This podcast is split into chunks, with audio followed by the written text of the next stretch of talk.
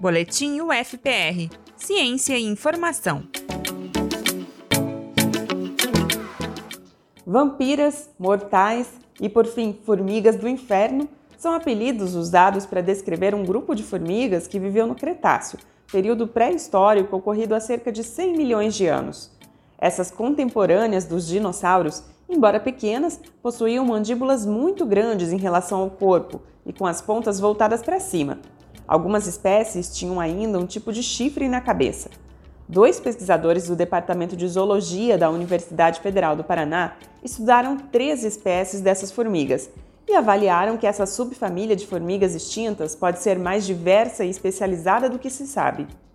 As mandíbulas dessas formigas são muito incomuns, não existe nada parecido hoje. Isso deu origem a muitas especulações sobre como elas caçavam.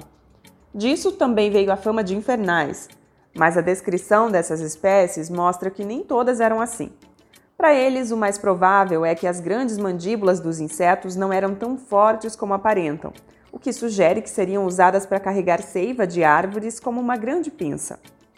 Os pesquisadores concluíram que, apesar de haver indícios de que essas formigas eram mesmo predadoras, nem todas as espécies usavam suas grandes mandíbulas para imobilizar as presas para serem empaladas, como faria um escorpião.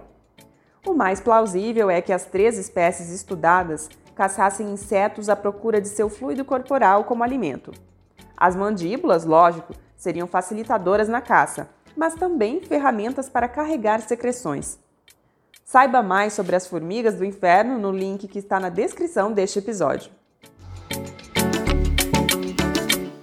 Acesse esse e outros conteúdos de ciência no portal da revista Ciência UFPR. Até o próximo boletim!